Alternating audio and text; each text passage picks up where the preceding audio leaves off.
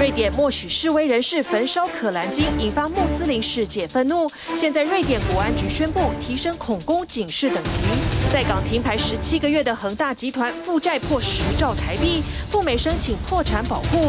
最大地产商碧桂园、最大民营金融中植集团接连爆雷。分析师认为是中国经济本身出现结构性问题。美国乔治亚州周一起诉川普后，大陪审团成员各自被公布，可能遭受威胁。对于国会暴动案，川普团队申请延后到二零二六年四月再庭审。西班牙爆发野火，二十四小时蔓延一千八百公顷，官员坦言失控。加拿大上千处野火，现在逼近黄刀镇，也让美国北部空气品质拉警报。有老年代步车之称的电动三四轮车，北京下令明年起禁行禁停，将从北京消失。年底前过渡期时间逼近，加赠米面粮油，吸引加速回收。晚安，欢迎起 Focus 全球新闻。美国、日本和南韩的三边峰会星期五登场，这被视为是日韩彼此双方的融冰之旅。日韩两国在北韩的核弹威胁下要携手合作，而南韩的情报显示，北韩将会在下周美日韩联合军演还有峰会的期间，会再试射洲际弹道飞弹。而北韩最近和俄罗斯往来非常频繁，金正恩疑似会卖武器给俄罗斯，而南韩有间谍情报也显示，俄罗斯将核武的核心技术会移转到北韩。美国、日本和南韩高峰会周五登场，东道主拜登将在大卫营迎接两位领袖。这次会议也被视为是日韩破冰之旅。两国政府原本互不信任，合作意愿不高，但现在迫于北韩核武威胁升高，决定暂时放下干戈。The Republic of Korea U.S.-Japan Summit that will be held at Camp David will set a new milestone in trilateral cooperation, contributing to peace and prosperity on the Korean Peninsula and in the Indo-Pacific region. As the international norms built on freedom and openness are shaken, our bilateral relationships with the United States and South Korea will be the foundation of this historical opportunity to bolster the strategic relationship between the three countries. 峰会讨论的内容包括加强分享情报、定期举行联合军演、建立危机热线。日韩之间的夙愿要从二战前说起，当时日本占领了南韩，还抓了数十万南韩人到日本做工，加上南韩慰安妇的议题，两国关系一直处在不稳定状态。Whenever there is a historical or territorial dispute arises, then the relationship really quickly cool down. So the relationship has never been stable. 北韩领导人金正恩不会坐视美日韩合作，南韩国会情报委员会议员就提出警告，北韩正准备发射第二枚间谍卫星到太空轨道，还将在下周美日韩联合军演以及峰会期间再度试射洲际弹道飞弹。ICBM 발사 지원 차량 활동이 활발한 것이 평양 산음동 등에서 포착되었고 액체 연료 공장에서 추진체가啊추진제가 빈번히 빈번히 반출되는 등。北韩最新的洲际弹道飞弹火星十八，飞行高度达到六千五百公里，射程约一千公里，飞行时间至少一小时，攻击范围涵盖了美国全境。Long range ICBM, the Hwasong 18, which is solid fuel, can fire quickly and can hit any part of America. 南韩情报也显示，北韩正和俄罗斯进行武器交易。俄国国防部长绍伊古高调访问平壤，金正恩还向他展示北韩最先进的武器。南韩情报显示，俄国飞机已经从平壤运走了武器设备，但目的地不详。North Korea has been stockpiling lots of munitions, munitions that at this point Russia would happily pay in money, oil, or food for. So we absolutely should be taking it very seriously. 中国的经济和武力崛起也让日韩警戒心升高，促使两国更紧密的合作。What worries me right now is that this summit, uh, although very important, will has a potential to accelerate the deep alignment or partnership among the um, China, Russia, and North Korea. 联合国安理会举行五年来首次的北韩人权会议，一名脱北者在会议中作证：北韩为了发展核武，罔顾人民疾苦，老百姓陷入饥荒和药物短缺的困境中。北韩政府也禁止联合国和非政府组织提供人道救援。The government turns our blood and sweat into into luxurious life for the leadership and missiles that blast our hard work into the sky. We used to think that the money spent on just one missile could feed us for three months. 南韩间谍最新取得的情报显示，俄罗斯疑似将制造核武的核心技术转移给北韩。两个被逼急的国家最终会做出什么危险的决定，也令国际社会惴惴不安。TVBS 新闻综合报道。好，接下来关注一下 中国的房地产风暴。恒大集团在两年前其实已经陷入了债务泥淖。在这个星期四，他向美国法院申请破产保护。他旗下有两只在香港上市而且还在交易的子公司股票，周五应声下跌，而且重挫的幅度超过一成。房市另外一个龙头碧桂园，还有国有的房企叫远洋集团，都接连传出了债务违约。最大的资产管理公司中植集团资金也出了问题，有意重组债务，甚至不排除破产。旗下的中融信托公司更遭遇投资人示威要钱。这一连串的暴雷，分析指出，中国房市的症结在于现金流。如果消费紧缩，房子卖不出去，这个现象持续的话，恶循环会有越来越多的房地产集团倒下。连日来，中国多个龙头企业接连暴雷，不仅房地产巨头碧桂园爆出债务危机，国有房企远洋集团也出现债务违约，连央企背景的老牌信托公司中融国际信托都出现高达一点五四兆元台币的信托产品暂停兑付，数十名投资人聚集在中融信托北京总部大楼外示威，要拿回自己投资的钱。现场看到大批警力戒备，与示威群众互相对峙。就在市场焦头烂额之际，两年多前已经出现债务违约，至去年底负债总额超过三千三百五十亿美元，约十点六兆元台币，早就资不抵债的中国恒大集团再度投下震撼弹。喺香港停牌十七个月嘅内房商中国恒大向美国法院申请破破产保护。恒大周四向美国纽约法院递交申请，希望获得破产保护，以确保自家在美国资产可以暂时免遭债权人的扣押与清算。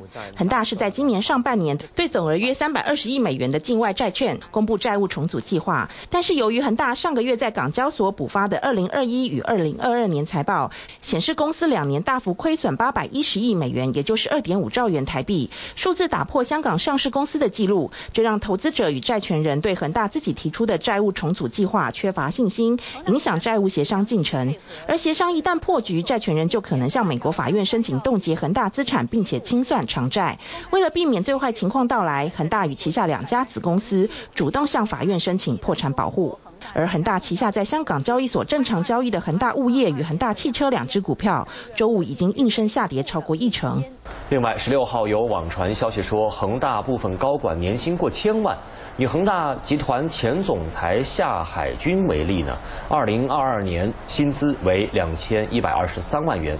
坏消息一个接着一个来，恒大上个月补发的财报中，高层管理者年薪疑似过高，引发外界批评。虽然相关薪资主要来自目前无法兑现的期权收入，但若恒大成功重组债务，返回经营常轨，就有望兑现。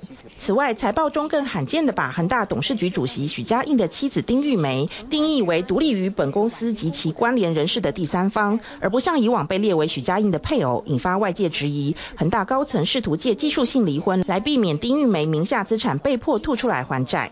十六号晚上，恒大地产在深交所发布公告称，因公司涉嫌信息披露违规、违法违规，中国证监会决定对公司立案调查。连番负面消息也反映出当前中国房市的悲观气氛正持续增温。尤其当过去都属于中国房地产企业资优生的碧桂园都出现债券停牌，甚至中国最大的资产管理公司中植企业集团也因为大量资金被卡在房地产而出现债务危机，停止兑付理财产品。公司已经向投资者表明准备进行债务重组，甚至不排除破产。I think, uh, what happened to Country Garden and Zhongzhi are actually a symptoms of a bigger problem rather than the cause of like a domino effects. Because if we think of why these firms actually end up in trouble, it's really about the cash flow problem that uh, they have. 分析认为，只要房地产商房子卖不掉、钱进不来的现金流问题无法解决，那接下来还可能继续看到其他房地产商倒下，而且房地产企业挤不来造成的经济负面效应，还可能扩及到其他领域，包括地方政府难以再从土地开发取得 财富来改善地方的财政与巨额债务情况，银行的坏账也可能更多。This is really the crux of the problem in terms of this weak consumer confidence, and then I think if we do not see this rebounding anytime soon, basically, China may actually see a further decelerating growth next year.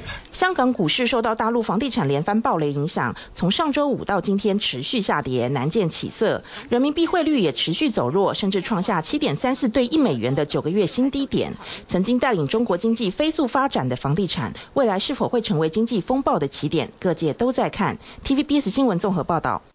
好，接下来我们要来看的是北欧有两个国家现在成为伊斯兰世界的公敌，那就是丹麦和瑞典。因为丹麦和瑞典本着他们的宪法精神，保障言论自由，因此允许境内的民众公开示众的焚烧可兰经，这让伊斯兰世界怒不可遏。原来，二零一七年丹麦的极右派政党为了凝聚选票，煽动了反伊斯兰移民的一场国内抗议。那么最后呢，还包括了伊拉克难民也加入一起烧可兰经。在多数的伊斯兰国家里面，认为这是百分之百故意挑衅、亵渎圣书的行为，预防被报复。瑞典的国安当局很紧张，他们提升了恐攻警示，仅次于第五级的第四级。瑞典和丹麦呢，面对了各种各样的外交压力，甚至他们进入北约的进程都因此受阻。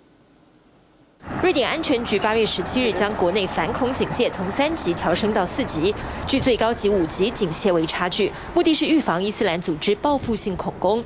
瑞典武装部队、边境警察甚至税务局等共十五个政府单位都提高警戒。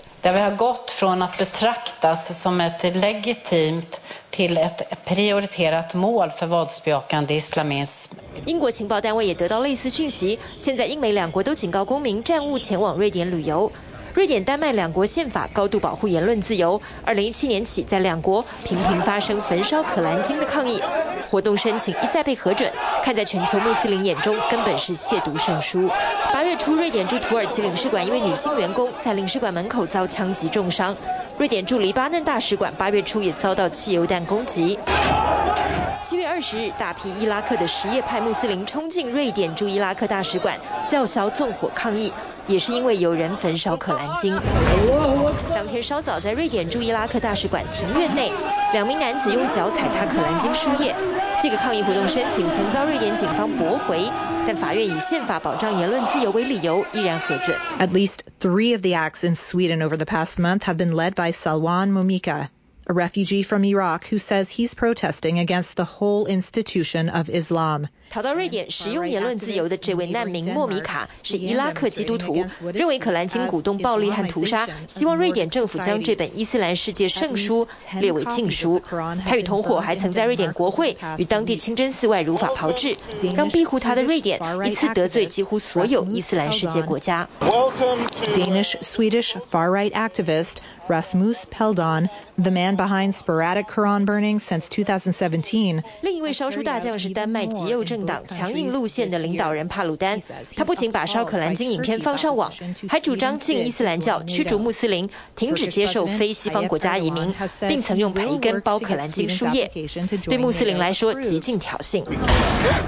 帕鲁丹成功煽动瑞典与丹麦两国的极右翼团体多次反穆斯林移民的暴力示威抗议，但2020年他中英种族主义言论等十四项罪名，遭丹麦法院判处三个月徒刑，取消律师资格三年。两个背景南辕北辙的人，却合力造成了如今的结果。丹麦与瑞典两国变成伊斯兰世界公敌。黎巴嫩真主党领袖鼓动民众用行动实践惩罚。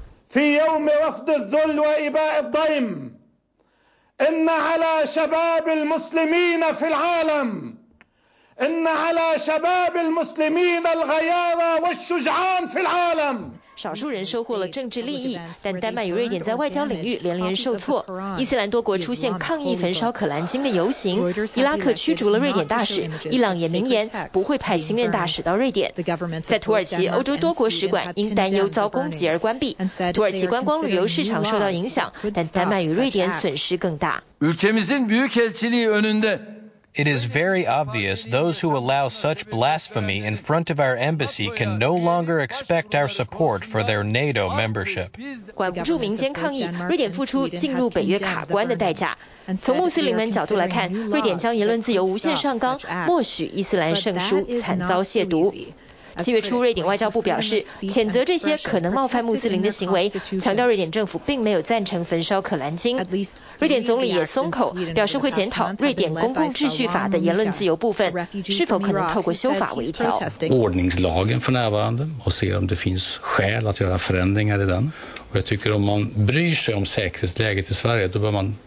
现在整个伊斯兰世界对丹麦和瑞典的印象就是不尊重他人种族与信仰。这是2016年以来瑞典的反恐警戒首次高达四级。言论自由与社会安全天平权衡，值得社会深思。TVBS 新闻综合报道。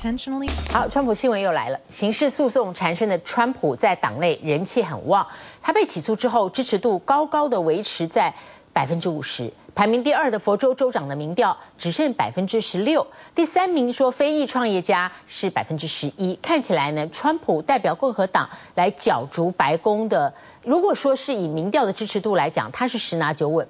星期一呢，这个川普连同十八名被告遭到乔治亚州大陪审团以四十一项刑事罪名起诉。现在报复性的动作出来了，这些陪审团的姓名。住宅这些各自全部被支持川普的极右翼团体在社群网站上疯传，对他们个人的身家安全带来很大的威胁。而且呢，贴上去的这些极右翼的川粉说，如果不当起诉 Trump，等于你们陪审团员签下自己的死刑令，这是公然的恐吓威胁。FBI 跟乔治亚州警方开始启动调查。美国前总统川普的法律剧现在越演越烈，起诉川普试图推翻2020总统大选结果的乔治亚州大陪审团二十六人，如今面临威胁，同时在网络上被肉搜。These people were called to serve and do their civic duty by serving on that grand jury, and now they've been basically put on the X by these disclosures. 声称是陪审员的名字、照片、履历，甚至家里住址，在极右翼网站和社群平台上疯传。尽管大陪审团审理程序是秘密进行，但陪审员的名字按乔治亚州标准做法，被列在起诉书第九页。This is really a quirk of law in the state of Georgia that the names of grand jurors come out with the indictment. Uh, so this is really the first time we've seen this kind of thing Come out in a national case. 在乔治亚州，起诉书本身是公开记录，内含陪审员的名字，但没有住址或其他个资。网络上流传资讯的真实性，外界无从得知。在这个案件中作证的乔治亚州前议员表示，这些威胁可能将妨碍检察官未来组审判的陪审团。Everyone is going to know who they are. Their lives are going to be turned upside down. And so just to be able to sit a jury um, of people who would be even willing to put you know, their lives on the line um, is going to be really, really difficult. 被威胁的不止大陪审团，还有在华府主审川普密谋推翻大选的联邦地区法院法官楚坎。他在月初接到威胁的电话留言。根据法院文件，一名德州女性打电话到法官办公室，威胁要杀掉任何追杀前总统川普的人。他也放话要杀害民主党众议员李伊以及非异性恋的 LGBTQ 族群。现在凶嫌已经遭到拘留。过去一个星期，川普不断在社群媒体上向乔治亚州富尔顿郡大陪审团和法官楚坎喊话，说有没有人可以告诉大陪审团，他没有不当影响选举，也批法官想让他入狱，对他有偏见且不公平。How can my corrupt political opponent, crooked Joe Biden, put me on trial during an election campaign that I'm winning by a lot? FBI 美国联邦调查局已经联手乔治亚州警长调查相关威胁的源头。据非营利研究组织，两名报道威胁事件的 NBC 记者住址也被 PO 在网络上。So of course you can draw a direct line between what Trump is saying and what this violent and racist language language we're seeing uh, online, and again, eventually real world violence, as we saw on January 6th. 川普律师团队周四要求华府联邦法官把密谋推翻2020大选案的庭审延到2026年4月，也就是推迟到2024总统大选之后。表示检察官制作超过1150万页的资料，按司法部提的时程，他们每天得看十万页才来得及。特别检察官史密斯则要求明年1月2号开审，距离共和党第一场初选仅两个星期。法官预预计在八月底的听审上决定审判日期。明年对川普来说恐怕行程满满满，总统大选初选加上在四个不同城市的四起刑事诉讼。不过目前他在党内声势依旧，不管哪一个案件，都仅约一成五的共和党选民认为他应该被起诉。根据福斯新闻民调，川普的支持度在起诉前后几乎没变，维持在百分之五十三的高位。反观排名第二的佛罗里达州州长德桑提斯，民调从百分之二十四掉到百分之十六。第三名三十八岁的印度裔创业家拉马斯瓦米，反从百分之一跃升到百分之十一。体新闻综合报道。欢迎回来继续 Focus，周末到了，为您介绍一部不一样的电影。好莱坞有一些名片，天才雷普利，因为爱你，他们都改编自小说。而小说都是同一个作家，美国作家海史密斯。这个女性的作者才华洋溢，她擅长编织犯罪故事。首部作品叫《火车怪客》，那时候大导演希区考克就相中拍成电影，所以呢，她事业很快就因为好莱坞的青睐获得成功。不过她的一生因为自己的同志身份过得非常压抑，和母亲关系决裂，她每一段感情都无疾而终。现在出现了一部纪录片，叫做《寻爱小说家海史密斯》，从他生前的私人日记、亲人，还有他曾经过的伴侣，一一访谈，娓娓道出这位著名的小说家他对于爱情的憧憬。勇敢去爱，是他可以源源不断创作的来源。The music of the merry-go-round sounded tired and very distant. If he had Miriam here in the boat with him, he would hold her head under the water with pleasure.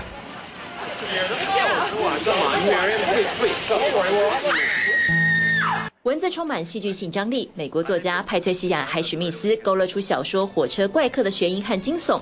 他出版的首部作品就被悬疑大师希区考克相中，拍成电影。纪录片《寻爱小说家海史密斯》揭开一个作品被改编成多部电影的才华小说家私底下的一面。他的一生因为同志身份，在爱情路上不断遭遇挫折。在五零年代的美国，同性恋仍是社会的禁忌话题。At sixteen, when rather notably I was uninterested in young men, my mother found a boyfriend for me, and he and I used to go dining and dancing. It was not pleasant for me to have to kiss him goodnight. It's like falling into a bucket of oysters. 海史密斯出生于美国德州，母亲在怀他时就决定离婚，才生下他就和新任丈夫搬到纽约，将海史密斯留给外婆照顾，直到他六岁才被接回来同住。因为自己的性取向，成为他和母亲与继父关系剑拔弩张的开始。She dedicated two books to her mother. She had a, a mother love. And, uh, It was never returned. Her mother was. 海史密斯穿着男性化，让母亲相当不满，时常言语挖苦，甚至逼他去看医生，接受治疗，改变性向。但这一切都没有用。一九五二年，他写下小说《盐的代价》，被改编成电影《因为爱你》。这本书的灵感来自海史密斯的一场邂逅。I had a job in a very busy department store in New York.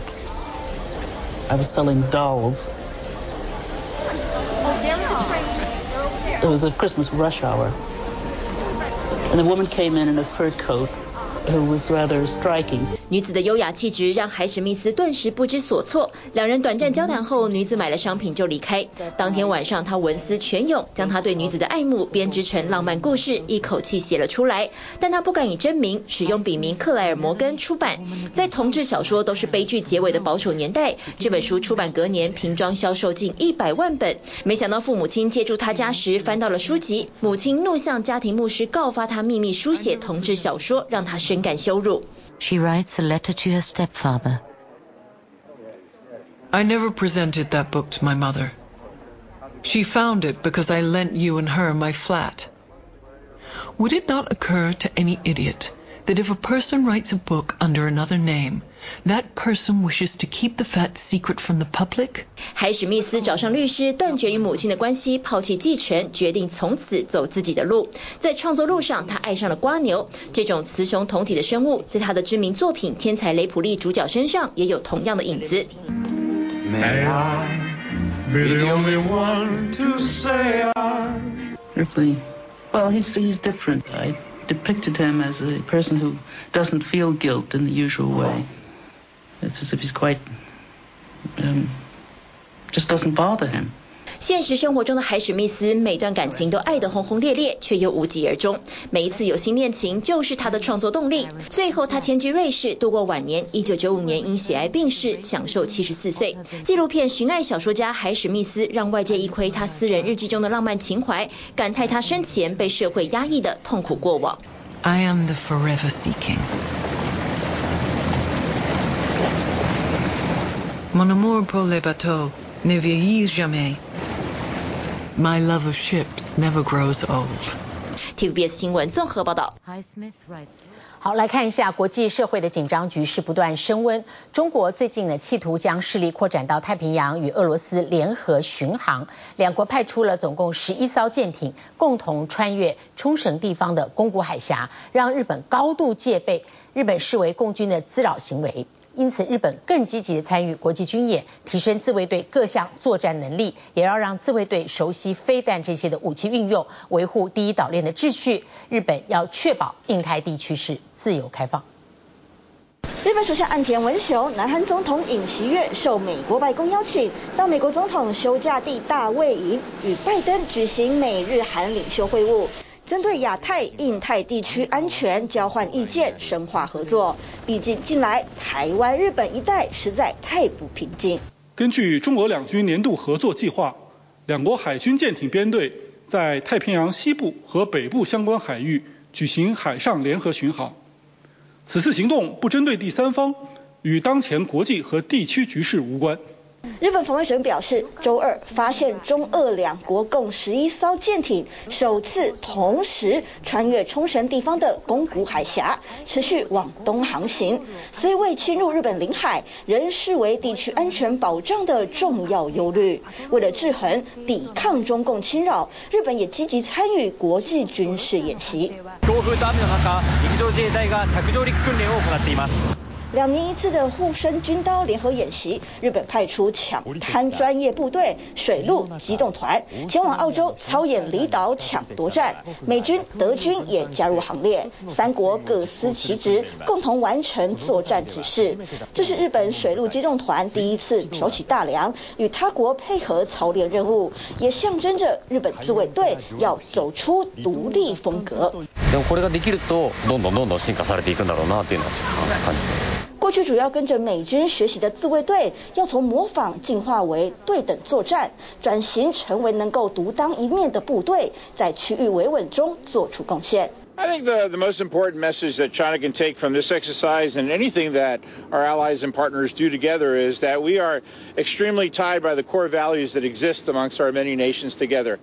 美国直接给出大白话，军演就是冲着中国而办。经济上，西方国家对中国采取不脱钩但去风险；然而军事安全上，态度则相对强硬。以往的护身军刀只有美澳两国进行，今年扩大到十三国，动员兵力超过三万，堪称最大规模。The United States were not in a position like, we were maybe 20 years ago when the United States was the preeminent military power in the Indo-Pacific region. And so having um, relying more on its really trustworthy high-end allies like Australia and Japan is really critical to maintaining a free and open Indo-Pacific.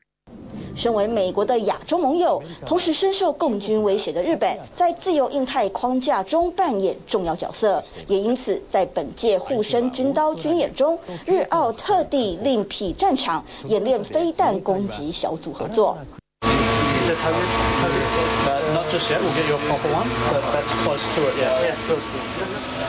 两边军队使用无人机各自侦察、共享讯息，同步彼此情搜能力与技术。日本更请出国产的十二式反舰飞弹，待确认最终目标后成功命中。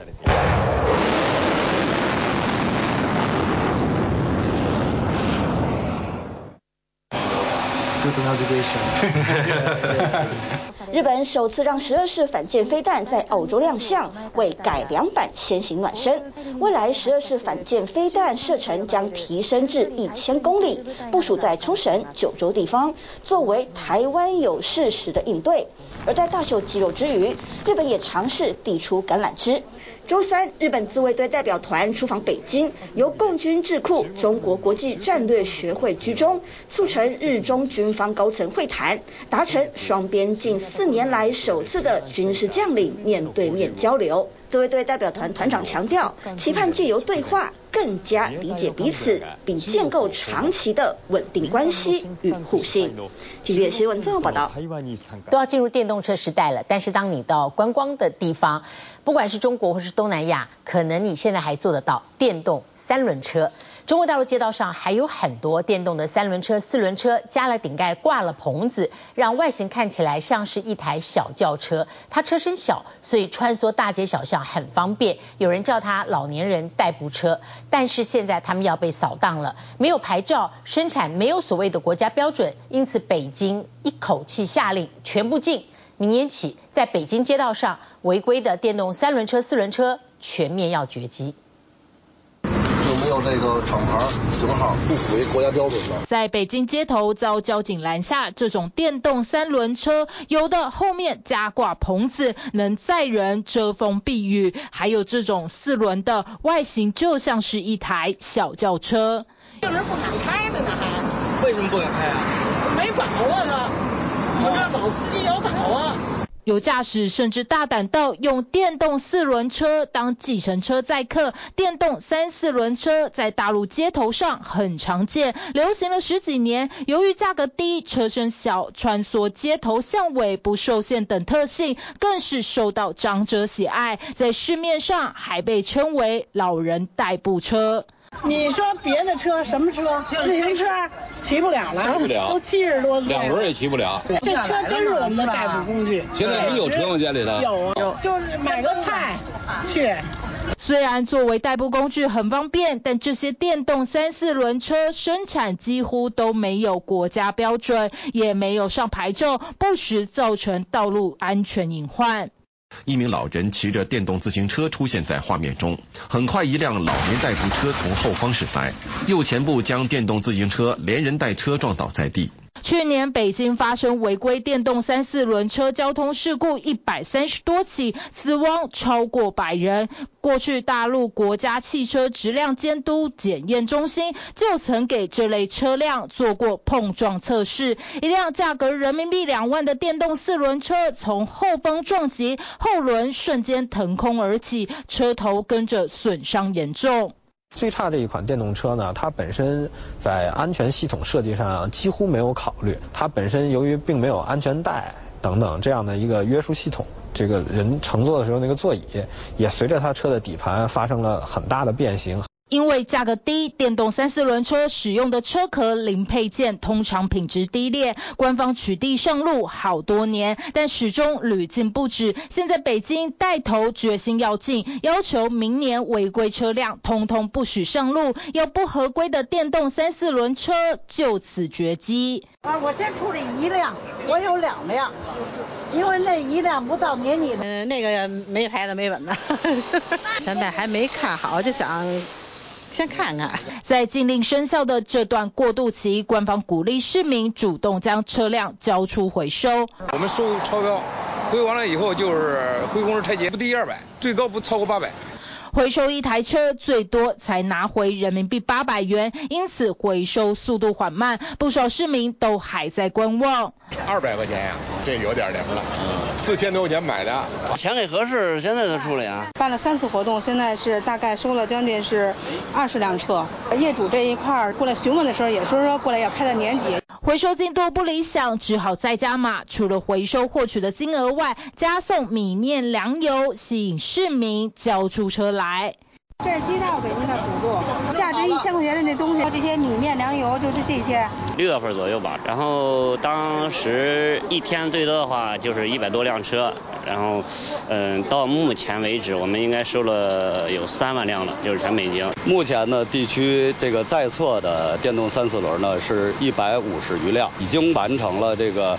呃，总的在册数量的三分之一。以目前进度，只能盼望在禁令生效前会有一波回收潮。官方要这些违规电动三四轮车消失，民众的骑行习惯和配合度都是一大挑战。T B B S 新闻综合报道。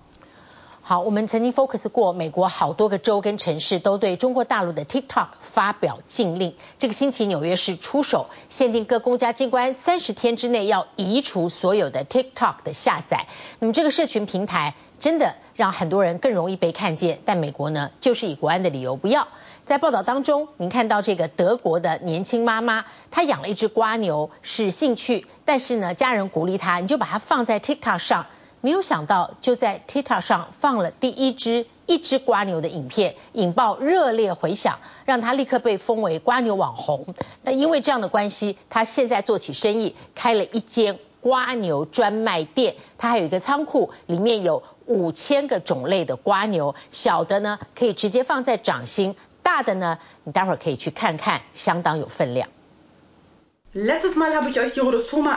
手里拿着商品，站在配备齐全的手机镜头前直播，近看居然是好几只蜗牛。The snail is good as a pet because, um, if you once arranged enclosure properly, you don't need to, um, it doesn't need so much attention, so you don't need to walk your snail, for example. 住在慕尼黑的伯克利是两个孩子的妈，最近则因为这些软体动物多了老板娘的头衔。It's not loud, you know, um, they don't need attention, and so it's good for people that work a lot. 如今谈起瓜牛，头头是道。但就跟许多成功故事一样，一切都从无心插柳开始，甚至跟一直以来的志向搭不上边。I didn't mean to be a snail breeder or something. Uh, I studied art and I wanted to do music after. 虽然养蜗牛当宠物对伯克利来说不算是志向，却是他一个稍微与众不同的兴趣。I love my uh, snail pets, you know, so I was like, hey, why not show it to my uh, followers? And then, um, yeah, the videos. Went viral. 第一支影片发布后反应热烈，但真正让他获得瓜牛网红封号，是靠家里头的这双推手。And my uh, oldest son told me like, "Hey, TikTok is a big thing now. You you have to post it there." 这让伯克利一夜之间在 IG 和 TikTok 加起来的追踪人数突破三万人，不久便顺水推舟，经营起一间线上瓜牛专卖店。What I posted and it was with my snails, and then. Like the people begged me, and and then I came into this whole snail game. 而伯克利正在直播的地方，就是他用来饲养瓜牛的仓库，里头总共有多达五千个不同品种，有的小到可以放在手心上。至于最大的，就像他手中被取名为 Bubbles 的这只非洲大瓜牛，体型长达二十五公分，重达六百克。各类相关知识，伯克利有问必答。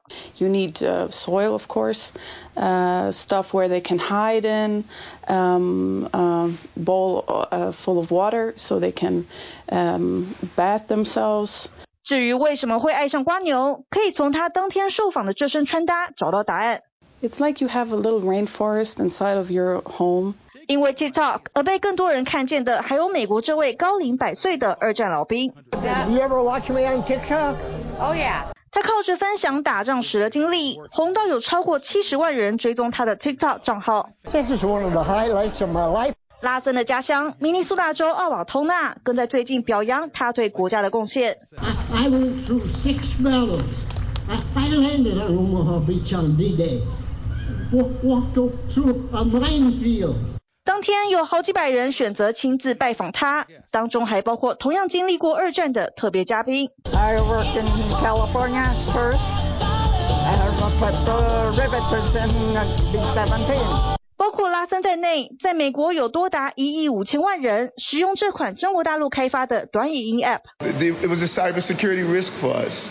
继美国多个州接连禁止 TikTok 出现在政府部门的公家装置后，周三纽约市也采取行动。Uh, it is a constant threat. It's a constant threat, and much of that threat is coming um, from outside the country of trying to infiltrate, infiltrate our systems and really impact our data.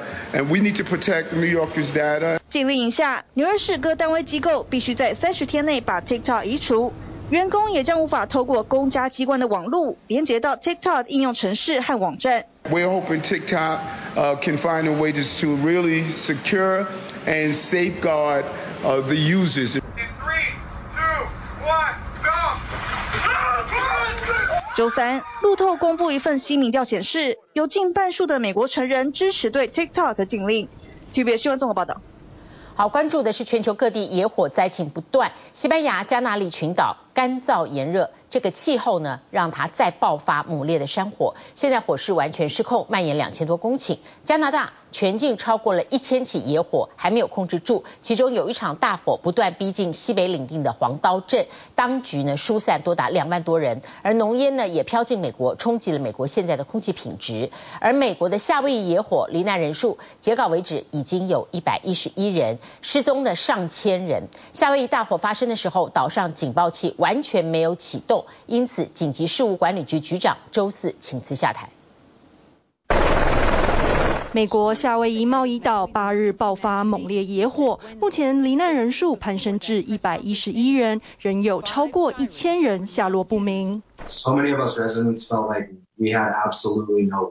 夏威夷拥有全球最大规模的户外安全警报系统，然而大火发生时，岛上的警报器却完全没有启动，被外界质疑是这回造成死伤如此惨重的原因。You would not have saved those people on the on the mountainside. Do you regret not sounding the sirens? I I do not.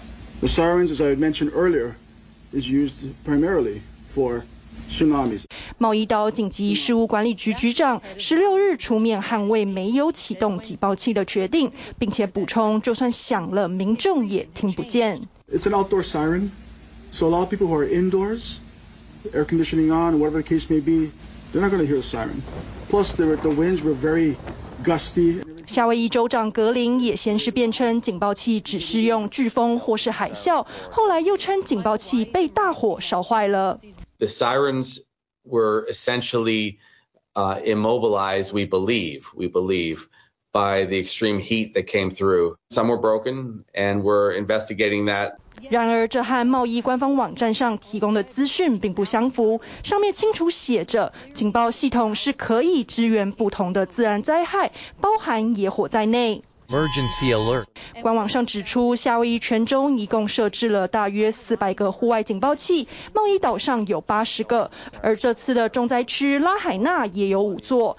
但大火爆发时，当局却选择通过手机、市话、收音机和电视发出紧急警报，大范围停电和通讯中断下，等同于根本没有发出任何通知。No warning at all.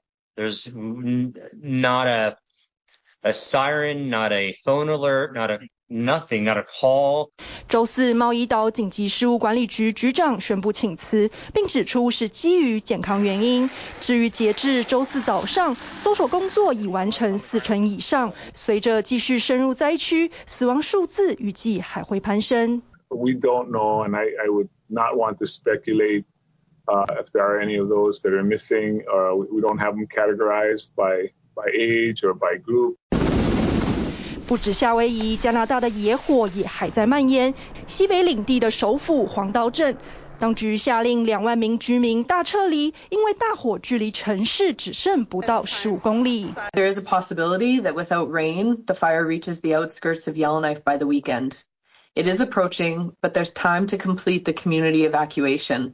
加拿大空军派出军机协助撤离居民，一处作为撤离中心的高中外也大排长龙，民众提着大包小包，等待被陆续安排搭机或坐车离开。You see all this? I, I honestly want to get out of here.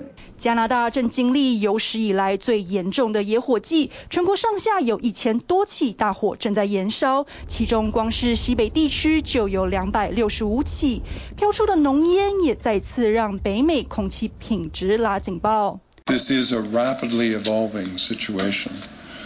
Our hearts and thoughts are with every community in the Northwest Territories who's been impacted. Every person who's having to leave their home, and all the firefighters and emergency responders who are on the ground helping to keep people safe. 属于西班牙加那利群岛的天尼利夫岛也面临野火威胁，已经失控蔓延两千六百公顷，民众忙着收拾家当，把家门前的易燃物清一清，只盼返回时家园还在。TVBS 新闻综合报道。马来西亚周四发生了空难意外，一架小飞机在快降落的时候直接坠毁，柏油路上出现了大片的焦黑，各种各样的碎片散落一地，显示坠毁的力道非常强。机上八名乘客，还有地面遭飞机坠毁碎片砸中的两个平民，总共十人丧命。机上有好几名大马的政坛要角，而小飞机从没发出求救讯号，因此民航调查小组已经找到黑盒子，希望尽速厘清。飞机失事坠毁的真正原因。谢谢您今天跟我们一起 focus 全球新闻，祝您平安。我们下一次同一时间再会。